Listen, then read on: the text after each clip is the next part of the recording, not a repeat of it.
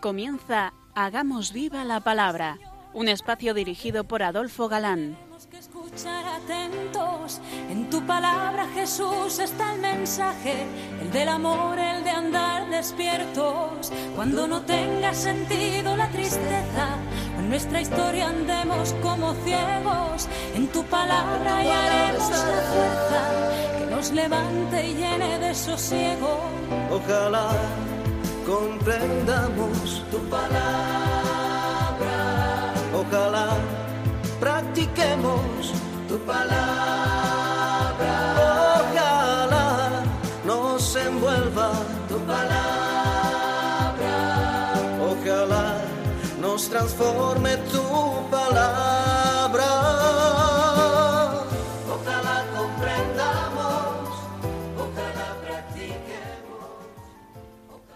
Hola queridos oyentes, un día más en esta emisora de la Madre nos encontramos con vosotros a través de las ondas y encantados de nuevo de compartir el gozo de disfrutar la escucha de la palabra de Dios, buscando en vuestra compañía su vigencia y fuerza para nuestra vida.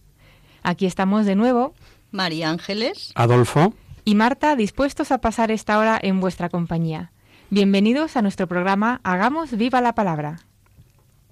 Hola amigos. Gracias por escucharnos un día más. Retomamos nuestro curso de Historia de la Salvación en el segundo libro de los Reyes, donde nos quedábamos el último programa.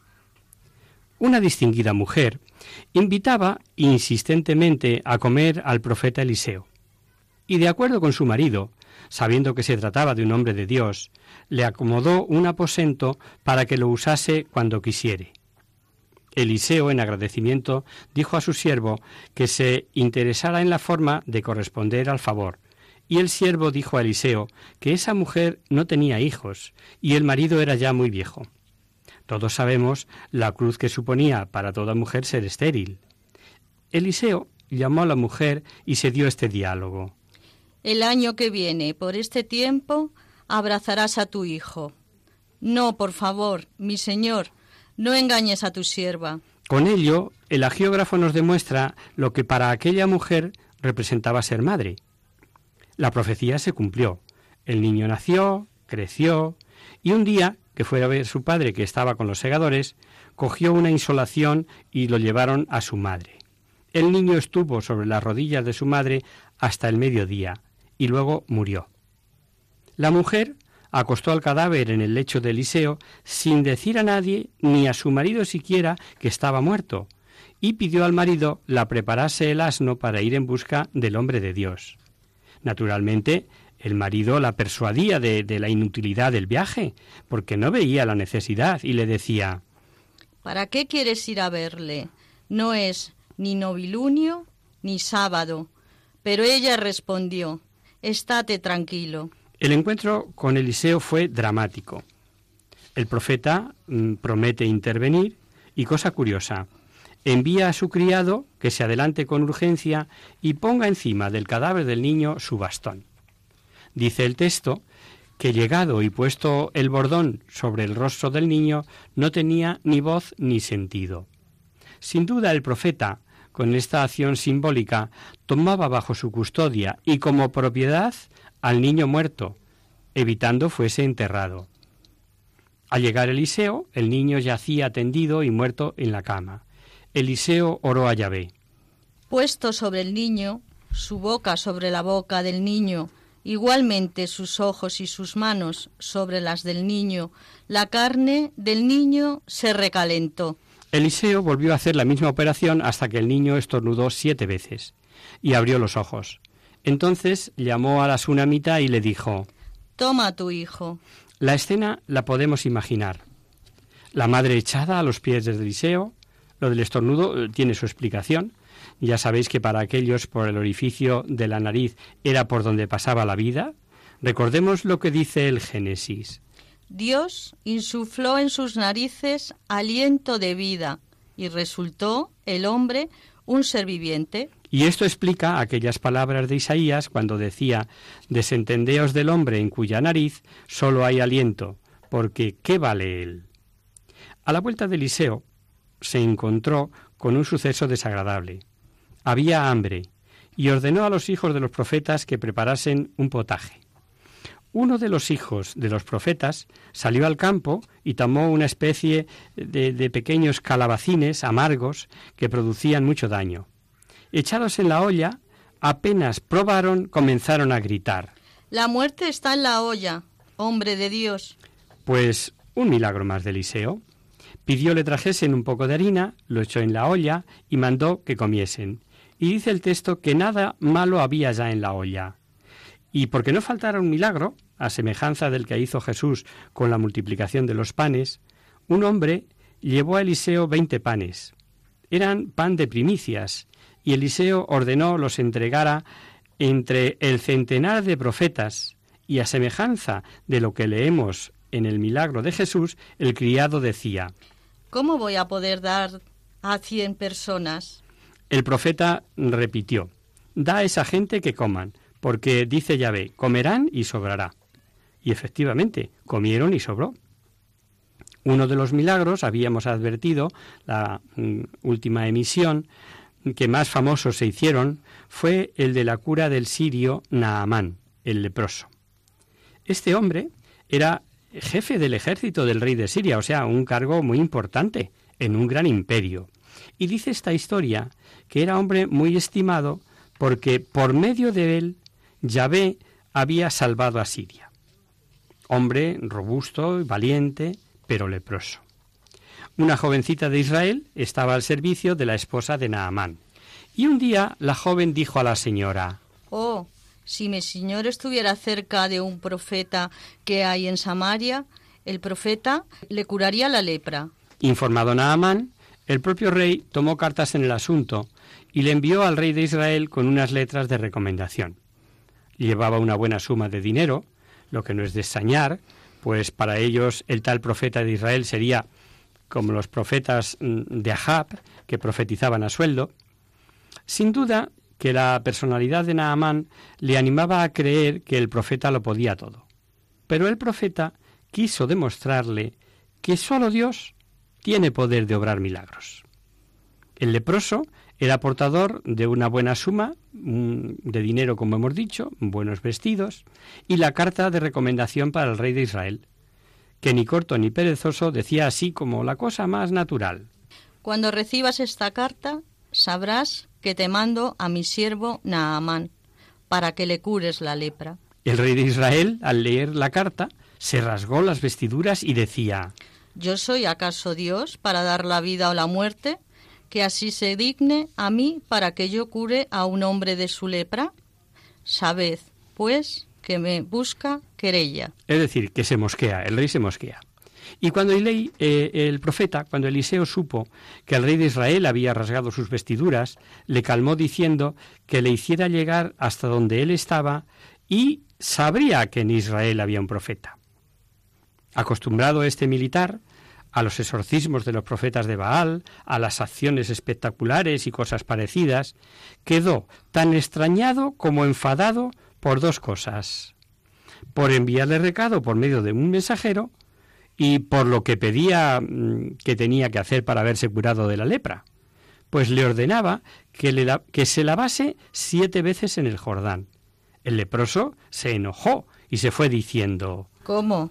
Yo esperaba que saldría en persona, se presentaría, me invocaría el nombre de Yahvé, su Dios, me tocaría y me curaría. Y enfadado se iba como reprochando lo que le parecía una memez, diciendo que los ríos de Damasco eran mucho mejores que todas las aguas de Israel, etc. Los criados, con un sensato criterio, hicieron que el general depusiera su actitud y le dijeron Padre mío, si el profeta te hubiese mandado algo muy difícil, ¿no lo hubieras hecho? Se ve que la sensatez le convenció. Y el leproso se lavó siete veces en el Jordán. Y nos dice el texto que su carne quedó como la carne de un niño pequeño, quedó limpio. Y la impresión que recibió el leproso al verse curado no es de extrañar. Volvió Naamán con todo su séquito a Eliseo y presentándose a él le dijo Ahora conozco que no hay en toda la tierra Dios sino en Israel. Dígnate aceptar un presente de parte de tu siervo. Hubo un forcejeo el curado queriendo darle recompensa y Eliseo negándose a tomar nada. Y ahora vamos a ver una acción que a no pocos les parecerá rara. Naamán, ya que no pudo entregar recompensa al profeta, le pidió algo extraño. Permíteme que den a tu servicio tierra de esta, la carga de dos mulos, pues en adelante no ofrecerá tu siervo sacrificio ni holocausto a otros dioses, sino a Yahvé. La razón de pedir tierra de Israel es por una ficción jurídica. Eh, la tierra de Israel, esparcida en Damasco, convertía aquel suelo de tierra esparcida en tierra de Yahvé. Veréis que, como ya dijimos en otras ocasiones, latía la idea de que cada dios ejercía su influencia sobre su propio territorio. Ya en el Pentateuco vimos varias citas por las que el Dios de Israel se manifestaba Dios de todo el universo sin limitación territorial, pero Naamán seguía otras creencias. Se ve que al siervo de Eliseo no le gustó que su señor desaprovechase tomar los pingües beneficios que pudo recibir por la curación, y contrasta la actitud de Eliseo con la de su avaricioso criado.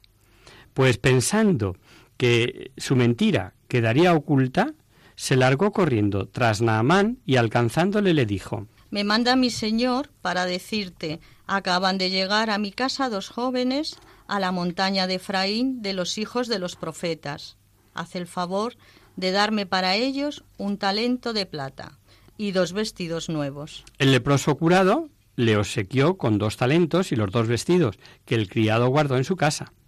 Y Eliseo preguntó al criado, ¿De dónde vienes, Gehazi? Y como el siervo respondiese que no venía, que no había ido a ningún sitio, el profeta le hizo ver que estaba presente en espíritu cuando vio salir del carro a Naamán al encuentro de él y mal negocio hizo Gehazi, pues la profecía que recibió fue terrible. Ya tienes dinero y vestidos, y luego podrás tener olivares, viñas, ovejas y bueyes, siervos y siervas, pero la lepra de Naamán se te pagará a ti y a tu descendencia para siempre. Es decir, que de la que había sido librado se le viene encima a este siervo por su mal proceder tened en cuenta que dos talentos equivalían, porque lo hemos leído así y nos parece cualquier cosa, ¿no? Dos talentos mm, equivalían a unos 70 kilos de oro. De ahí que el profeta dijese que el, criado podría tener con ellos tantas cosas. Pero lo más importante de este episodio es sin duda la dureza del castigo, sin duda eh, por la gravedad del delito. Veamos. Eh, la acción del criado pudo causar escándalo en Naamán, pensando en la hipocresía del profeta al rechazar regalos y luego enviar al criado. Eso en primer lugar. En segundo lugar, era poner el profeta de Israel a la altura de los profetas paganos, de los profetas de Damasco, que pasaban por profetas viviendo de ello. Como veis, sí tiene eh, trasfondo, sí tiene repercusión la acción de este criado. Todavía un milagro más nos narra el texto a continuación de la cura de Naamán. Los hijos de los profetas, gentes pobres, vestidos con pieles, comían y oraban juntos, y desearon agrandar sus moradas perdón, y pidieron a Eliseo que les acompañase a cortar leña. A un leñador se le cayó al río el hierro del hacha, y el hombre apenado decía que era un hierro prestado. Eliseo cortó un trozo de madera, lo echó al río y el hierro sobrenadó. Mientras ocurría todo esto, el rey de Siria estaba en guerra contra Israel. Puso varias asechanzas al rey de Israel, pero fracasó en todas. En principio pensó eh, que había un traidor que avisaba al rey de Israel, pero pronto se enteró de que en Israel había un profeta que anticipaba las acciones de Siria, por lo que el rey de Siria pensó ni corto ni perezoso, en apoderarse de Eliseo. Enterado del lugar donde estaba el profeta, envió caballos, carros, tropa, y de noche sitió la ciudad. Asustado el siervo de Eliseo, acudió a su señor, quien le dijo Nada temas, que los que están con nosotros son más que los que están con ellos. Naturalmente, e-, el siervo no veía nada. Como seguía asustado, tras una oración de Eliseo para que Dios le abriese los ojos a su siervo, comenzó a ver la montaña llena de caballos y carros de fuego que rodeaban a Eliseo, y como los sirios bajasen ya en busca del profeta, Eliseo oró así a Yahvé. Dígnate herir de ceguera a esta gente. Yahvé les hirió según lo había pedido Eliseo. Al sentirse ciegos, se dejaron guiar por Eliseo y creyendo que los conducía donde estaba el buscado profeta, resultó que se encontraron en plena Samaria. Y entonces volvió Eliseo a pedir a Dios que volviesen a ver. El rey de Israel, viéndolos en su poder, preguntó a Eliseo, Los hiero, padre mío, y escuchó, no los hieras, no los has hecho tú prisioneros con tu espada y tu arco, dales pan y agua, y que se vayan a su señor. En el final de este relato se lee que los sirios no volvieron a la tierra de Israel. Pero pasado el tiempo, el rey de Siria reunió todo su ejército y puso cerco a Samaria por el asedio. El hambre llegó a cotas tales que el agiógrafo nos dice que una cabeza de asno llegó a valer 80 ciclos de plata, más o menos un kilo. Tremendo, ¿verdad? Veremos más detalles después de este, eh, de este asedio, de este sitio, después de este breve descanso musical. Hacemos ahora una pausa en la palabra.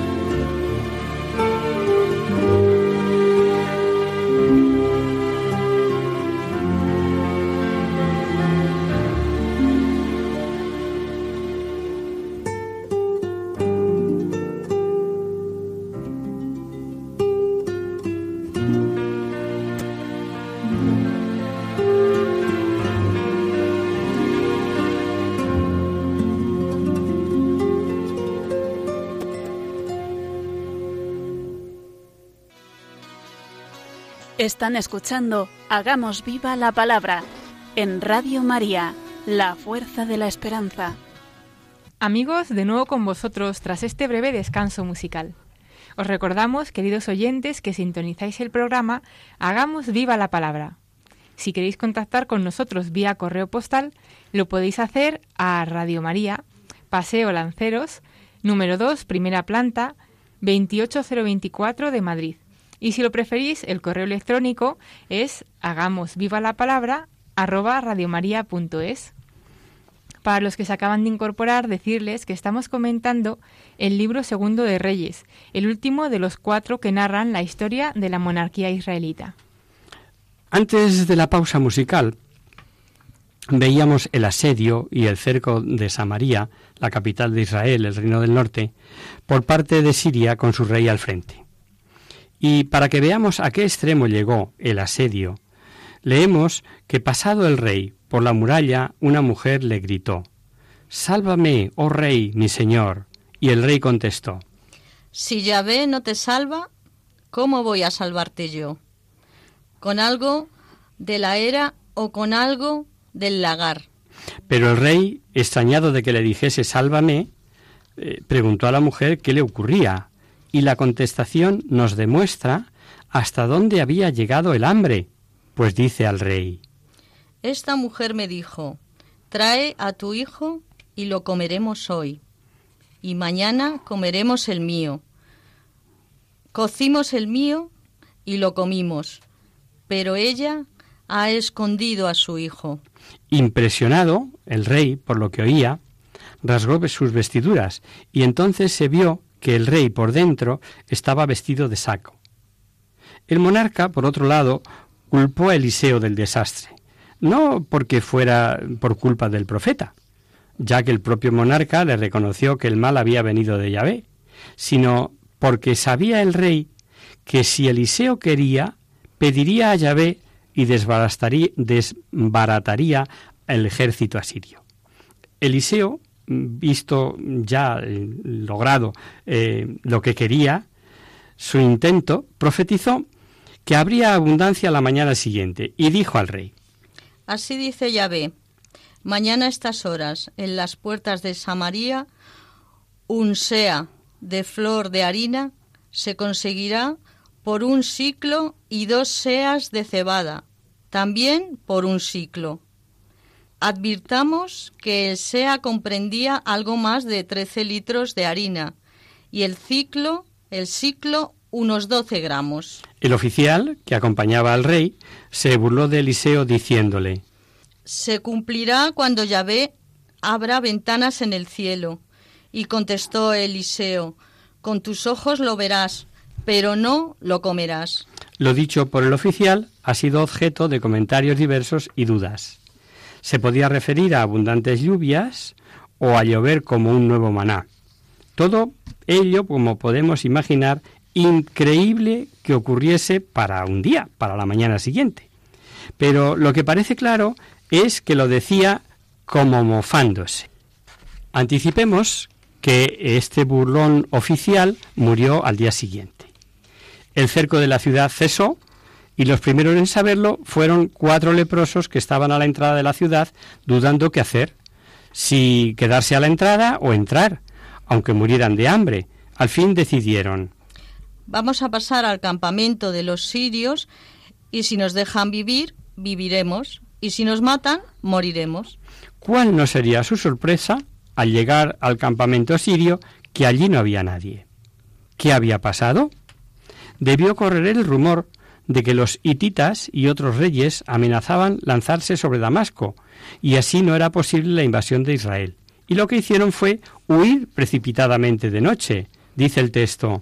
El Señor había hecho oír en el campamento de los sirios estrépito de carros y caballos, como si fuese un gran ejército, y pasaron que el rey de Israel había tomado a sueldo a los reyes, a los reyes geteos y a los egipcios para ser ellos atacados.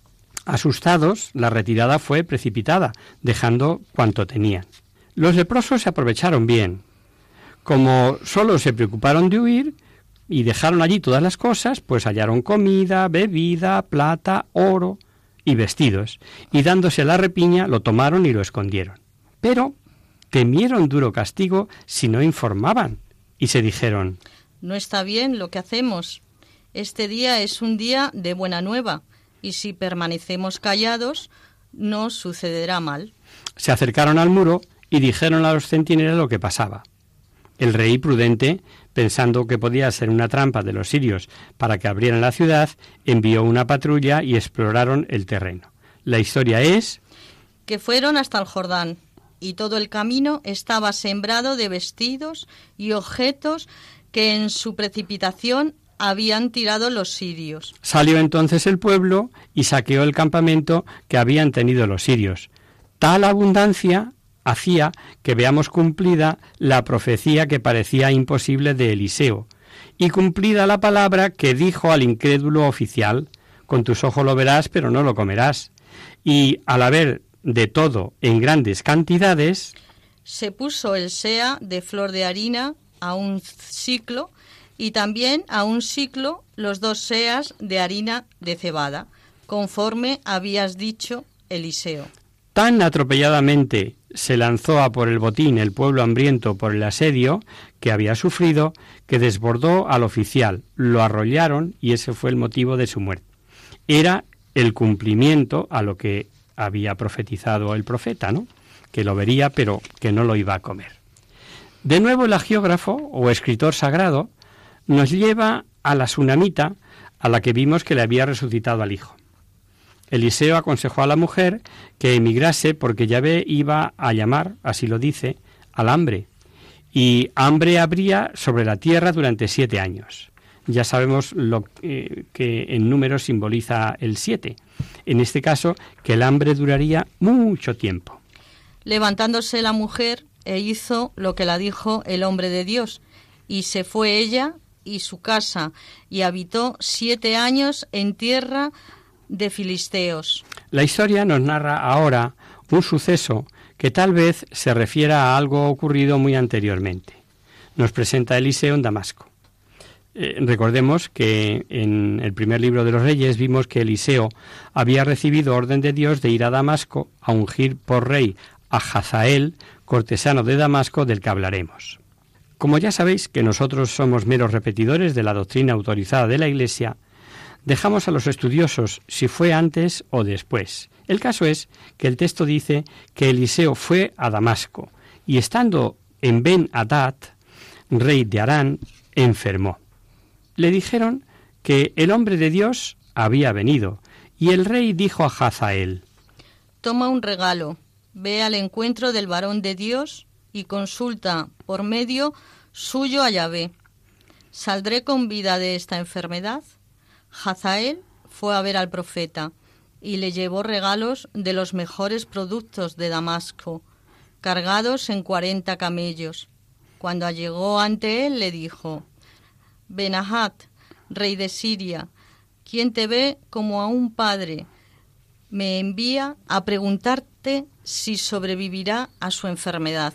Con el simbólico número de cuarenta, el agiógrafo nos quiere decir que llevó suntuosos regalos, pues dice que llevó de lo mejor de Damasco, hasta la carga de cuarenta camellos. La respuesta, si os habéis dado cuenta, parece enigmática, pero es decir, ¿cuánto le iba a pasar al rey que preguntaba? Veamos la respuesta. Eliseo respondió, Ve y dile, sanarás ciertamente, pero Yahvé me ha hecho ver que morirás con certeza. Al decir esto, el profeta quedó inmóvil y pensativo, y se echó a llorar. Jezael le preguntó la razón. Y Eliseo lloraba porque estaba viendo el inminente asesinato por parte de él, de su interlocutor, de Jezael.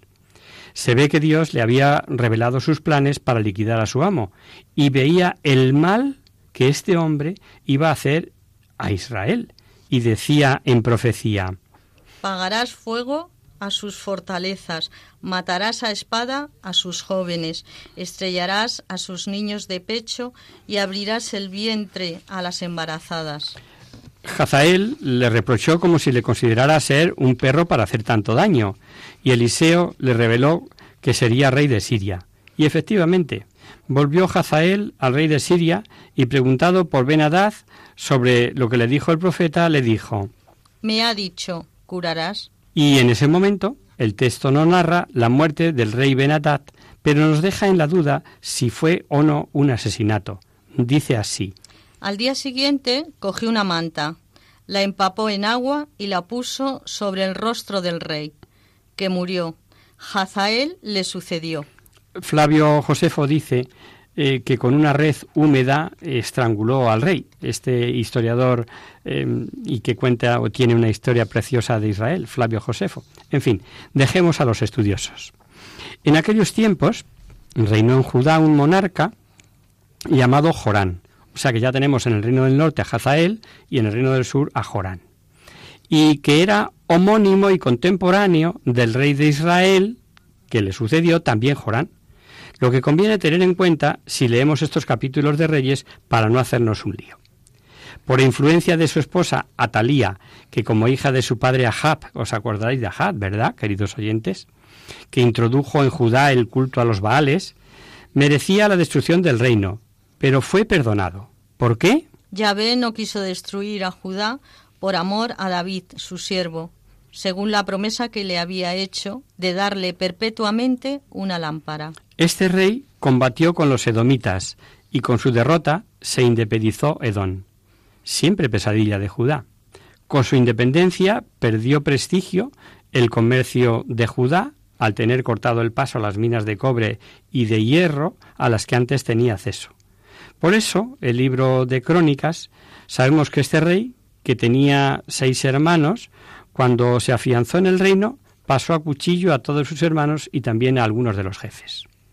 Ricciotti, este comentarista que mm, sabéis del que tomamos en ocasiones más de una cita, dice que esta sarracina debió haberse decidido por razones de celos, no presentes, sino futuro, y que es fácil sigue diciendo Ricciotti, adjudicar tal política a la reina, mm, a la reina. Pues, como sabéis, era de sangre medio fenicia e hija, esto es lo grave, de los adoradores de Baal. Y vamos a leer un versículo que si no fuese por la advertencia que hemos hecho, pensaríais que estaba equivocado, porque dice así.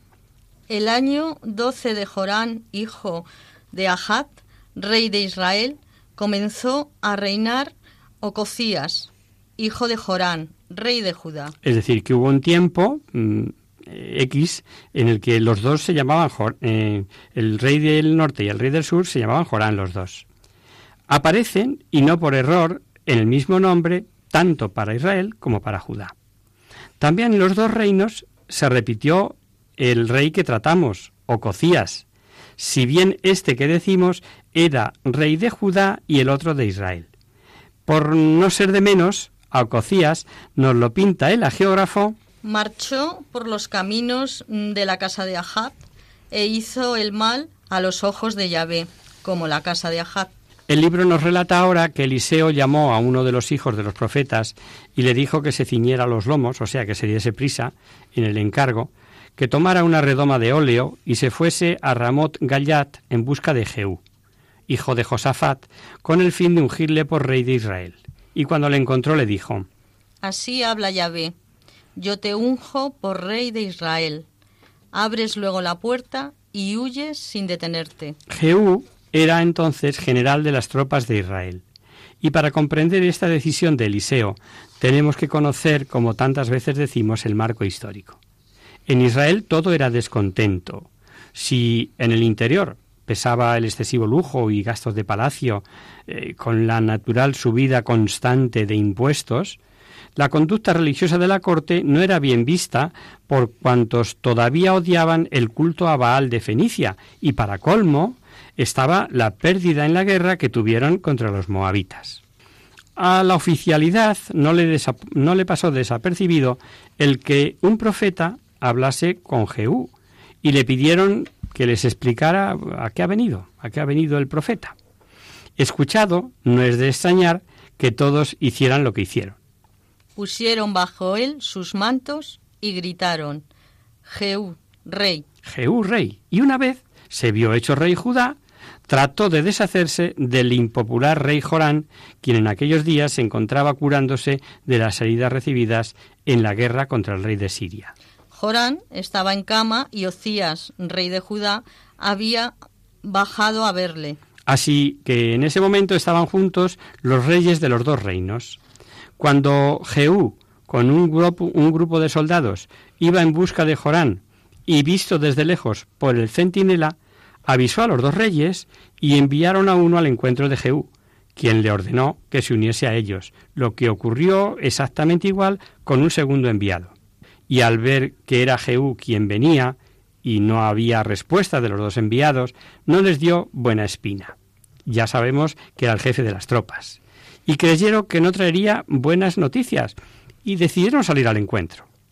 El choque de ambos reyes y Jehú fue violento.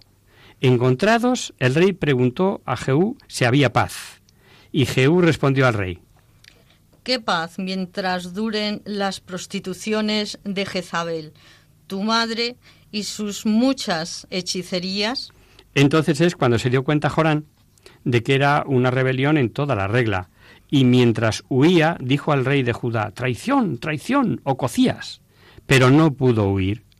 Jehú tendió su arco e hirió a Jorán en la espalda. Y dice el texto, Saliéndole la flecha por el corazón, Jorán cayó en su carro. Lo vamos a dejar aquí, si os parece. Continuaremos con esta historia tan interesante y los acontecimientos que se derivan de ella el próximo día, si Dios quiere.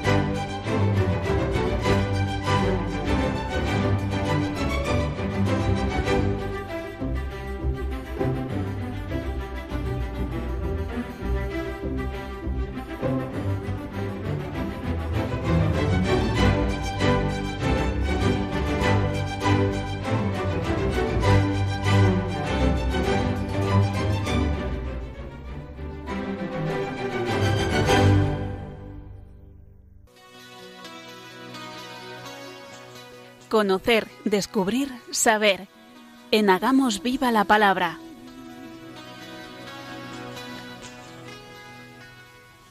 Abrimos ahora este mini espacio de final del programa al que llamamos Conocer, Descubrir, Saber, para satisfacer vuestras curiosidades, para responder a vuestras preguntas, para hablar de alguna cosa histórica o actual que pueda orientar nuestras vidas de cristianos, para hacer viva la palabra de la mejor manera. En la pasada emisión respondíamos a una consulta que nos hacía Ana desde Madrid sobre el sentido del sufrimiento y cómo llevarlo con alegría. Y finalizábamos el programa leyendo una reflexión de José Luis Martín Descalzo, sacerdote, que hablaba con conocimiento de causa, pues durante años sufrió una enfermedad crónica que le llevó finalmente a la muerte con tan solo 61 años. El último día eh, solo nos dio tiempo a leer una breve reflexión, así que, eh, como os anunciábamos ya, hoy dedicaremos nuestro espacio, eh, este mini espacio, a compartir con vosotros el testimonio de José Luis Martín Descalzo, que sinceramente es una joya literaria y todo un ejemplo de cómo llevar nuestra cruz con alegría y amor. Esperamos que os guste y os aporte luz, sobre todo a los que pasáis por momentos de prueba, ya sea por una enfermedad, por soledad, por vejez. Escuchemos. Os diré que yo he comprobado muy bien aquella frase tan misteriosa de León Blue, que aseguraba que en el corazón del hombre hay muchas cavidades que desconocemos, hasta que viene el dolor a descubrirnosla. En este sentido, puedo afirmar con sincera sencillez que el dolor es probablemente lo mejor que me ha dado la vida y que siendo en sí una, esperanza, una experiencia peligrosa, se ha convertido de hecho en mi más en un acicate que en un freno. Principalmente por gracia de Dios y un poquito también secundariamente por influjo de mi familia, creo que puedo presumir de ser un hombre positivo, alguien que valora más las caras luminosas de la existencia que las negativas, que tiende casi por instinto a buscar lo que hay de bien, incluso en medio del mal. Eh, sigue diciendo, mm, desde esta premisa llegué a una primera conclusión. Me interesa más una vida llena que una vida larga. El valor de una vida no se mide por los años que dura, ni por las facilidades o dificultades que encuentra, sino por los frutos que produce. De ahí que ante la enfermedad traté de reaccionar a mi estilo, es decir, pensando, pase lo que pase, suceda lo que suceda, a lo que tú no tienes derecho es a desperdiciar tu vida, a rebajarla, a creer que porque estás enfermo tienes ya disculpa para no cumplir tu deber o para amargar a los que te rodean. Más bien, has de reaccionar al contrario. Debes considerar la enfermedad como un hándicap, como un reto, como una nueva forma y una ocasión de testimoniar tu fe y realizar tu vida. Has de buscar, en consecuencia, todos los modos y maneras para sacar cuanto haya de positivo en la enfermedad y así rentabilizar más los años que Dios te dé. Esto lo confieso, no siempre lo he cumplido. Lo verdaderamente grave de la enfermedad es cuando ésta se ve multiplicada por el tiempo, es decir, cuando se alarga y se alarga. Un dolor corto, por intenso que sea, no es difícil de llevar. Lo verdaderamente difícil es cuando ese camino de cruz dura años, años, años y peor aún, si se vive con pocas o ningunas esperanzas de curación en lo humano. Cuando los años pasan y la enfermedad sigue, hasta las más fuertes convicciones se tambalean a veces, y supongo que sólo los santos consiguen mantener siempre la bandera de su gozo levantada. La, la mayoría de los mortales vamos simplemente adelante, llevando bien las horas buenas y hundiéndonos un poco en las más oscuras. Por fortuna, tampoco Dios nos quiere siempre héroes. Pero dejando a un lado estas horas negras, yo encontré en mi enfermedad muchas cosas positivas. Empezaré a enumerarlas citando un mejor y más íntimo conocimiento de Dios. Creo haber dicho que por fortuna, y sobre todo por gracia, Viví siempre en la fe y en un amor a Dios que era algo normal en mi vida. Dios era realmente mi Padre, Jesús mi amigo y compañero. Pues bien, en la enfermedad he sentido más cercana esta paternidad y esta hermandad. Solo la gracia de Dios ha podido mantenerme alegre en estos últimos años y confieso haberla experimentado casi como una mano que me acariciase. Dios no me ha fallado en momento alguno. Sé que no es nada agradable estar en el huerto de los olivos, pero tampoco a mí me han fallado los ángeles que me consolasen, como al Señor, ángeles que a veces se expresaban simplemente a través de la paz interior, y en otras ocasiones, muchas, se vestían de la gente que en estos años me ha querido y ayudado tanto. Mis hermanos, mis amigos, tanta gente misteriosa y desconocida ha ido sosteniéndome, y yo llamaría milagro al hecho de que casi en todas las horas oscuras llegaba una carta, una llamada telefónica, un encuentro casual que me ayudaba a recuperar la calma. Tengo que confesar con gozo que nunca me sentí tan querido como en estos años la familia, una hermana a tu lado que sufre junto a ti, son regalos que a mí me ha dado la providencia. Sigue diciendo, también descubrí que tenía que ordenar mi escala de valores. Un hombre se define a sí mismo por el tipo de valores que maneja. Dad una lista. Dinero, éxito, triunfo social, amor humano, fe, trabajo, amistad. Pedidle después que ponga en orden estas palabras según el aprecio que tiene de ellas y según el tiempo y el esfuerzo que a cada una dedica. Y sabréis muy bien qué tipo de hombre tenéis delante.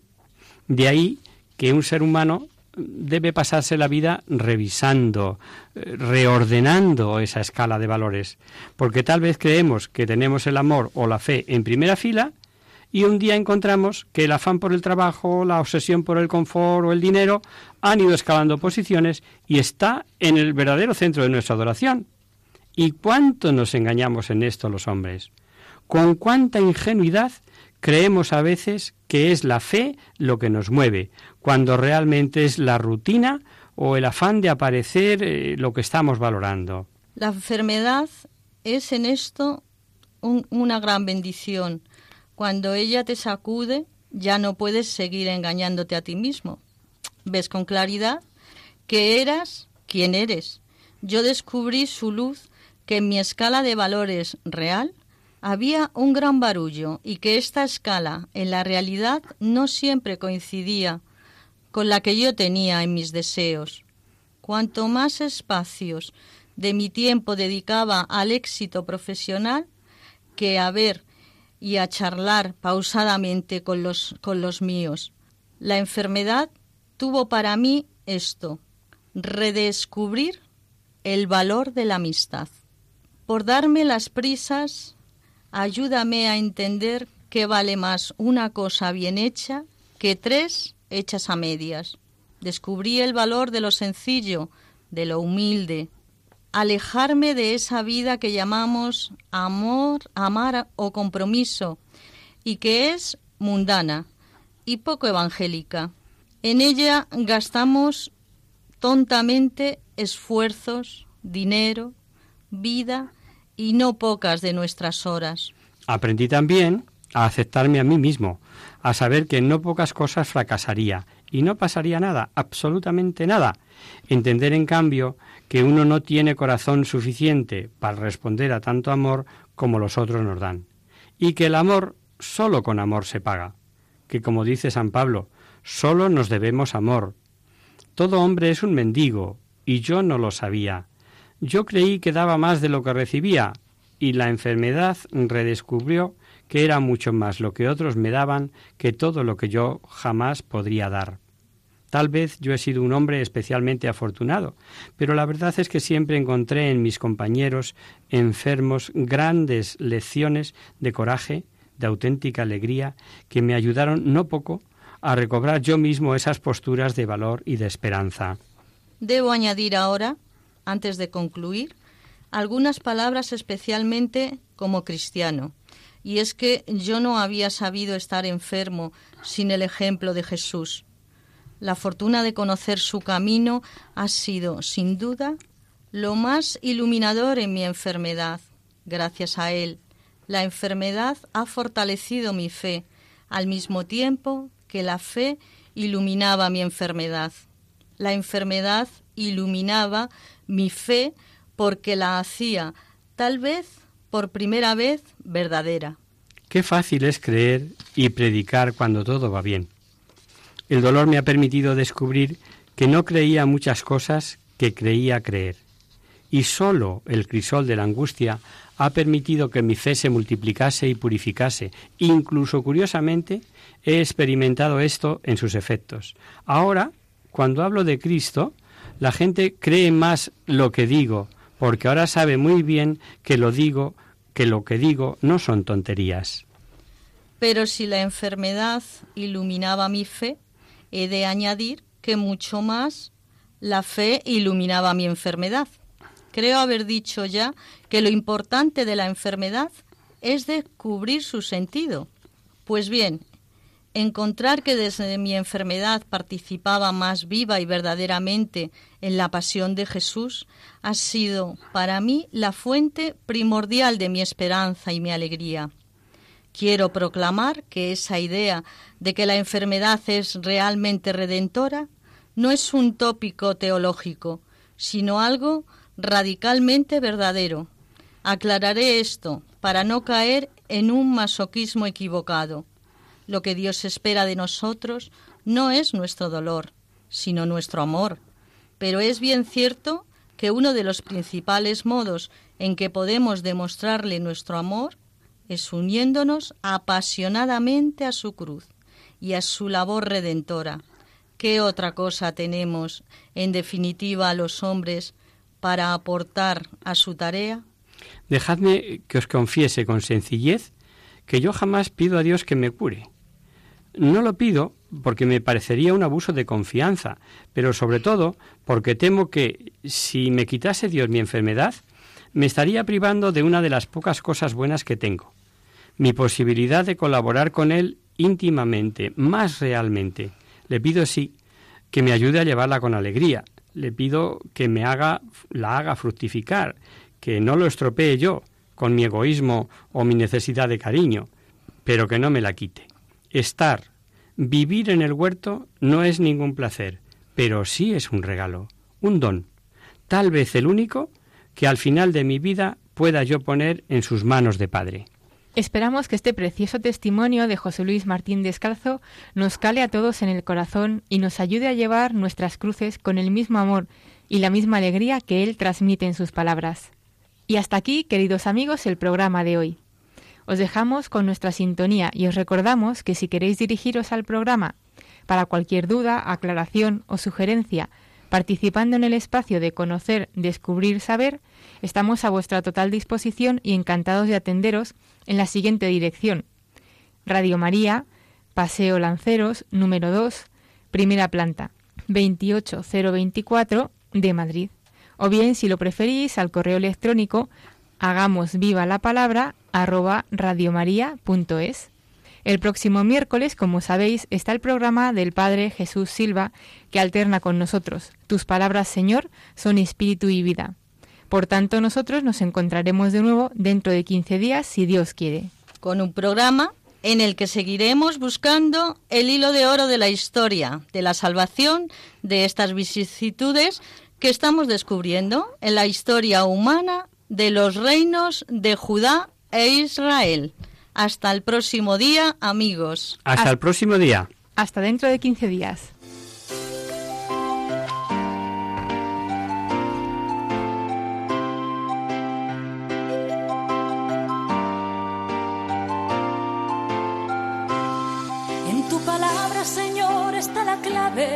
Solo tenemos que escuchar atentos. En tu palabra, Jesús, está el mensaje, el del amor, el de andar despierto. Así concluye Hagamos viva la palabra con Adolfo Galán. Andemos como ciegos, en tu palabra y haremos la fuerza que nos levante y llene de sosiego. Ojalá